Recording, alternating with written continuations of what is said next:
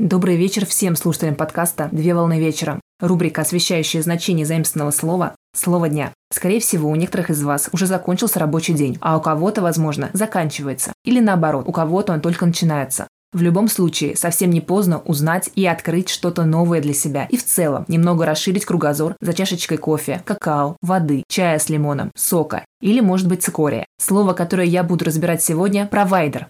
Слово произошло от английского provider, то есть снабженец. Провайдер – это поставщик, организация информационных и коммуникационных услуг по предоставлению доступа в интернет как юридическим, так и физическим лицам.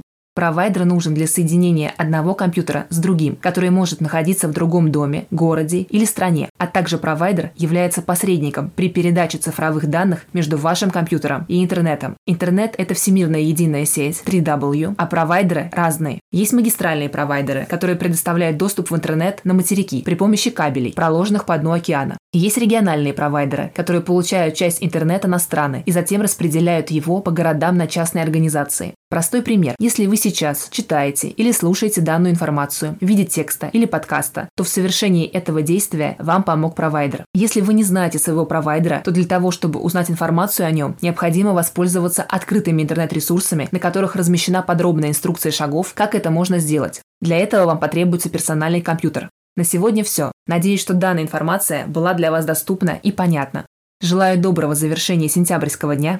Совмещай приятное с полезным. Данный материал подготовлен на основании информации из открытых источников сети интернет с использованием интернет-словаря иностранных слов.